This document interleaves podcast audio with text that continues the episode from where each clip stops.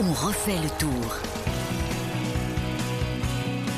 On refait le tour, votre podcast quotidien avec Nicolas Georgerot. Salut Nicolas. Salut à tous. Et Vincent Serrano de la moto. Salut tout le monde. On est ravis de vous retrouver évidemment pour revenir sur l'étape du jour remportée par un vétéran. Euh, votre pouce, mais les deux grandes questions qu'on se pose ce soir. Attention, quand on fait le bilan, match nul au BT entre Vingegaard et Pogacar, toujours 10 secondes d'écart. Tout se jouera donc peut-être sur le contre-la-montre. À vous de nous le dire ce soir pour ce grand combat qui se fera donc peut-être à distance sur les pentes de Combloux. Et puis comment ne pas parler des Français? Une seule victoire française sur le début de ce tour. Sur les deux premières semaines, elle était belle en tout cas, à Saint-Sébastien pour Victor Lafay. Est-ce suffisant? Sans oublier le petit clin d'œil au courageux Adrien Petit qui a terminé, qui a réussi le prix c'est vrai qu'il a reçu ce prix de plus combatif et il le méritait amplement aujourd'hui sur les routes entre les G et Saint-Gervais, le BT. Nicolas Georgerot, match nul, est-ce une vraie surprise? Y avait-il matière pour attaquer que ce soit pour Vingegaard ou Pogacar? Alors la matière et le terrain de jeu, oui, parce qu'il y avait quand même euh, 5 ascensions aujourd'hui. Et puis surtout c'était euh, très concentré dans la deuxième partie de, de l'étape. En revanche, on les a pas sentis un peu émoussés, mais disons que Pogacar, euh, quand il a voulu un petit peu accélérer dans les trois derniers kilomètres de la montée vers euh, Saint-Gervais, euh, eh bien, il était, on l'a senti moins tranchant que lors de certaines phases où il a accéléré, où il a attaqué. Et donc finalement, Vingegaard s'est mis dans sa roue. Euh, Ils ont passé ensemble euh, la ligne.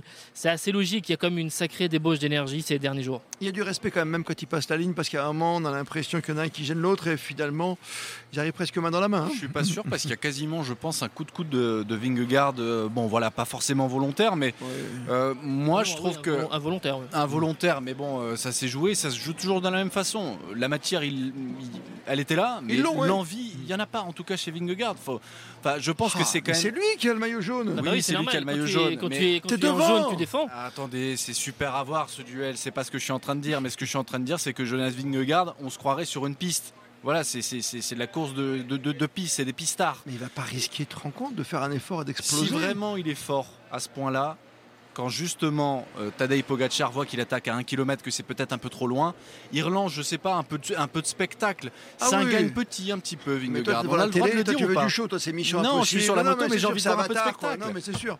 Tu sais, que tu as vu ce qu'ils ont fait depuis deux semaines comme combat quand même. Ouais, 30 km/h d'ailleurs dans la montée sur le BT, c'est quand même. c'est pas mal. Non mais il peut pas, il peut pas euh, essayer de faire forcément une différence euh, là-dessus quand tu as le maillot jaune. Tu- peux être aussi dans une euh, position euh, offensive, mais il veut surtout pas entrer dans le jeu d'un Pogacar qui veut l'emmener sur un terrain un peu euh, euh, foufou, débridé que lui ne veut pas. Il veut Oui, être dans mais- cette maîtrise. Oui. Et, et donc voilà, et porter une attaque. euh, Moi, je suis pas d'accord. Il y a la journée de repos demain. Euh, après, c'est le contre-la-montre. Il aurait pu, si vraiment il avait envie de faire le spectacle. Ça, Alors, c'est pas Enfoncer forcément le clou, le rôle. Mais des voilà, il enfoncer est pas là pour clou. faire le spectacle. hein. Ben non, mais il est peut-être là aussi pour enfoncer le clou. Mais non. Voilà. Tu sais très bien que chez les leaders, chez les grands champions, dans n'importe quelle discipline sportive, tu penses à l'avenir, tu penses à la suite, tu sais qu'il reste une semaine de course, tu connais la force de ton équipe, tu prends ton temps. Moi, j'ai un seul regret, c'est encore hier, je ne vais pas remettre un peu de l'huile sur le feu, mais quand même, t'imagines si Pogacar, sans les motos, passe là au devant et termine premier, il n'était qu'à 2 secondes, Nicolas Georgerot, aujourd'hui au classement, et pas à 10. Hein. Moi, je reste quand même persuadé que d'ici le Markstein, il y aura une différence qui se mesurera à plus ou moins euh, 30 secondes. Non mais ok, c'est pour Je- revenir sur le spectacle du jour. Bah si oui, t'es qu'à je- 2 secondes ce matin, c'est peut-être pas la même montée pour Pogacar, Bah, tu vois. euh, Pas sûr, pas sûr. Bah, euh, qui te dit qu'il ne se neutralise pas pareil, même s'il y a finalement 2 secondes ou 10 secondes, euh, c'est à peu près pareil. hein. Moi, je pense que T'es déjà. sûr que 2 il y en secondes a et 10 secondes, c'est pareil? Déjà, je Mhm. pense. Si, mais non, mais C'est moralement. déjà, je pense que les deux sont convaincus de faire une différence sur le contre-la-montre. C'est-à-dire que chacun pense qu'il va vraiment dominer l'autre dans le contre-la-montre. Surtout Pogacar. Donc, euh, Oh, ouais, bah, Vingegaard ouais, aussi. Vingegaard, Vingegaard très fort. Puisque Pogacar l'a clairement dit, c'est un contre-la-montre où je pense qu'il va y avoir de gros écarts et je le sens bien pour moi. Donc euh, ça veut tout dire. Oui, Ouais. mais attends, mais Pogacar, Ving- tu l'as vu déjà l'an dernier Et Vingegaard dit depuis euh, trois jours maintenant que l'écart se mesurera euh, en minutes et Ouais. pas en secondes. Vingegaard disait aussi que l'enchaînement de col et de difficulté, c'était son Ah. terrain de jeu euh, favori. Je l'ai pas vu aujourd'hui. Oui, mais il n'a pas été décroché. J'ai plutôt dire, vu deux pas- coéquipiers avec Pogacar dans la dernière montée. Il n'a pas, il a pas été euh, ni décroché, euh, ni en Ah bah, difficulté. quand on n'attaque pas et qu'on reste dans la Donc, roue, oui. euh, Bon, en gros, on reste un petit peu déçu sur l'étape du jour, quoi, par rapport au duel, hein, je veux dire.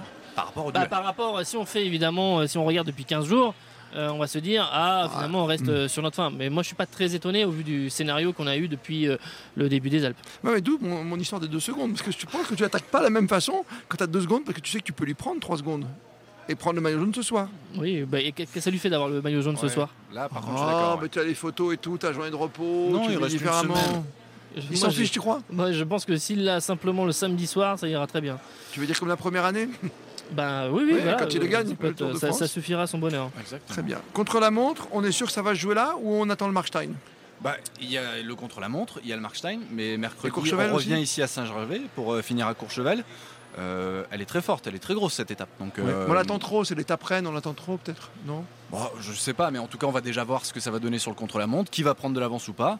Euh, et puis après, ce sera autre chose. Mais euh, ne pas sous-estimer le Markstein Le, euh, le- le- la veille. le col de la. Lose, c'est un col où s'il y en a un des deux, mais j'élargis euh, aux, autres favoris, on va dire, on va dire, on va prendre le top 5 ou le top 10, un coureur qui est en difficulté sur le col de la Lose à 2300.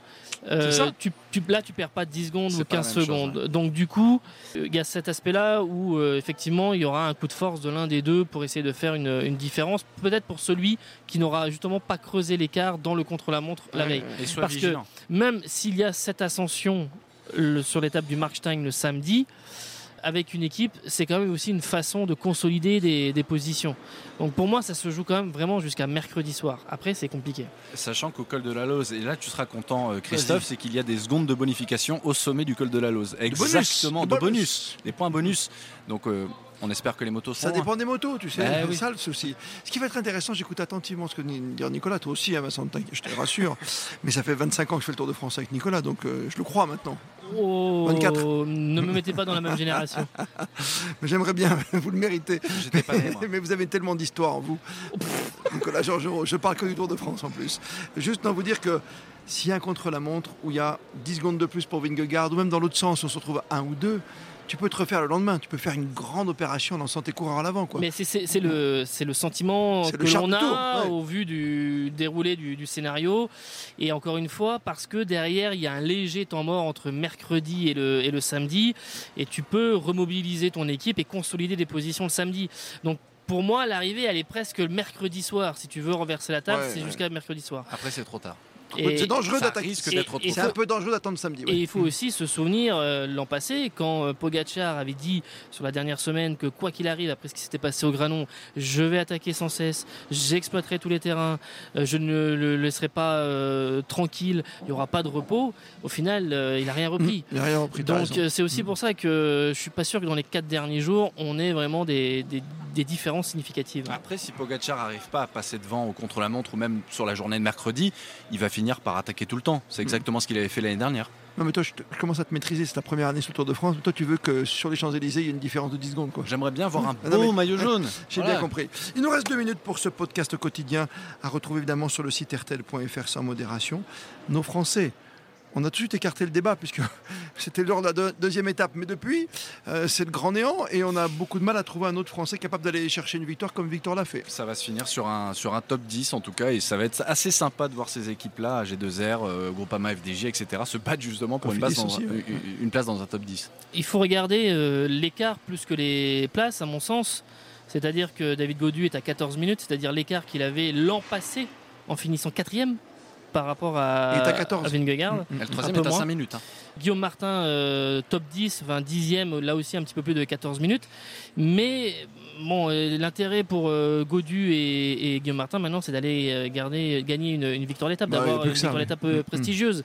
Parce que sinon, euh, c'est pas. Alors pourquoi sommes-nous gagner si 1 minute loin 30 et finir 8ème ou 9ème, Nicolas, on était au bureau ensemble, on regardait le Paris-Nice, on se disait, voilà, là, et Godu, t'as vu, il tient les Vingegaard et, et ton ami Bah, Pogacar. ce qui était vrai, ce qui était vrai à ce moment-là Mais de la quatre saison. mois après, il n'y a plus personne. Quoi. Bah non, mais on a le droit d'avoir, euh, des- droit d'avoir des moments où ça va bien et des moments où c'est du mal à suivre. Ma question pour aller jusqu'au bout, c'est quand on est mauvais dans la préparation à la groupe FDJ ou quoi Si on ne sait pas gérer le printemps jusqu'à l'été? Bah non, ah, pour David Godu, il y a eu aussi le critérium du Dauphiné où il a mal fini. Ça, enfin, ça s'est mal pour passé ça pour lui. ça. Euh, Thibaut, Thibaut Pinot fait une, fait une superbe étape aujourd'hui. Euh, Guillaume Martin a les jambes, de mieux en mieux, il, il roule à 6 l'avant. ouais. Donc euh, Martin, sept. je pense pas que c'est un problème de, que ce soit un problème Non, de, non. de préparation à la Groupama FDJ. C'est juste que David Godu nous, nous l'a dit à plusieurs reprises et, c'est le cas aussi pour le troisième, le quatrième, le cinquième. C'est que les deux devant sont beaucoup trop forts. le, le- le Dauphiné, alors qu'il pensait euh, relever la tête après le Dauphiné. Ah oui. Finalement, le Dauphiné a donné la, la tendance et le là sur le mois de, de juillet. Donc il clairement, il y a quelque chose qui est à- au début juin n'allait pas et, et l'a fait plonger. On va se reposer demain. Les coureurs en ont besoin, puisque en plus, mardi, contre la montre, il y a les 20 premiers qui vont rouler vraiment. Les autres peuvent euh, se passer de faire du vélo aujourd'hui et remettre en route mardi avant d'attaquer la montée vers Courchevel mercredi. C'est comme ça que je vois la chose. Nicolas Georgerot, salut à toi. à très vite. À demain. Podcast quotidien Vincent Serrano. Merci à toi sur la moto À RTL et à Patrick qui t'accompagne bien sûr et qui pilote merveilleusement. Merci à vous tous. Le podcast à retrouver comme tous les jours sur le site rtl.fr.